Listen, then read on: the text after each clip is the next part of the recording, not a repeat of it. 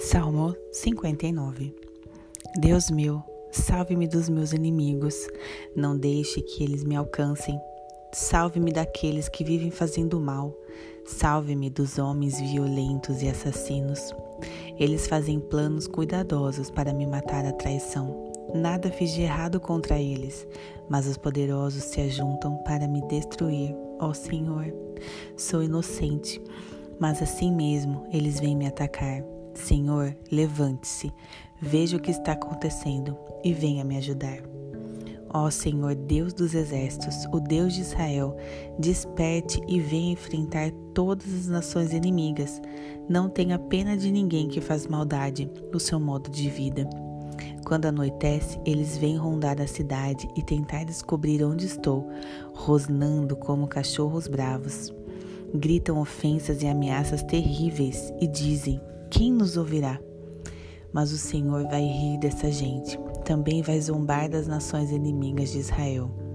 Ó Deus, minha força, o Senhor é a minha esperança. O Senhor me protege e fico em perfeita segurança.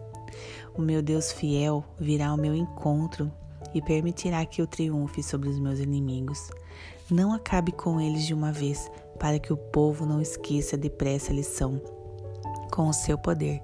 Espalhe meus inimigos pela terra e abata-os, ó Senhor, nosso escudo. Que eles sejam as vítimas de suas próprias palavras e do seu orgulho, pelas maldições e mentiras que pronunciaram.